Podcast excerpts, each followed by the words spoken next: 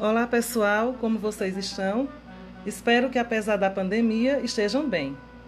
Para trazer leveza a esse momento, faço um convite. Vamos brincar de poesia? Eu sou Janaína Ângela, coordenadora de biblioteca da Erefem Deputado Oscar Carneiro, e esse é o seu podcast Minuto de Poesia.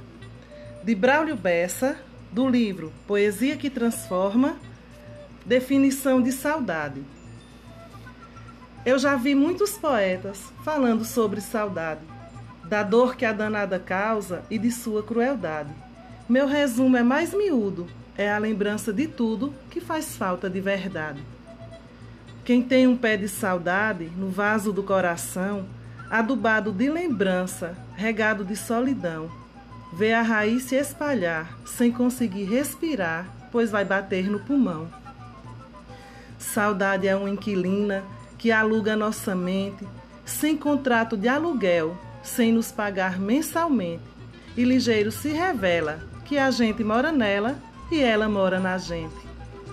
A saudade se espalha na alma feito alergia.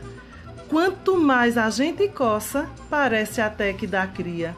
Uma doença comum que atinge qualquer um que já foi feliz um dia. A quem viva nesta vida, poupando tudo o que tem, se preocupando em deixar carro, casa ou outro bem, mas lhe digo uma verdade: bom mesmo é deixar saudade no coração de alguém. Por mais que seja cruel, não age com preconceito. Pelo menos nesse ponto, admiro o seu conceito. Baseado em igualdade, tem um tipo de saudade para todo tipo de peito.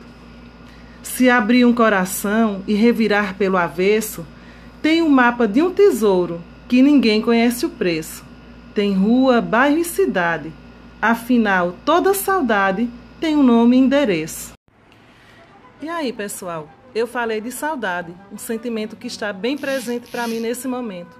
E para vocês, qual o sentimento que está mais forte nesse momento?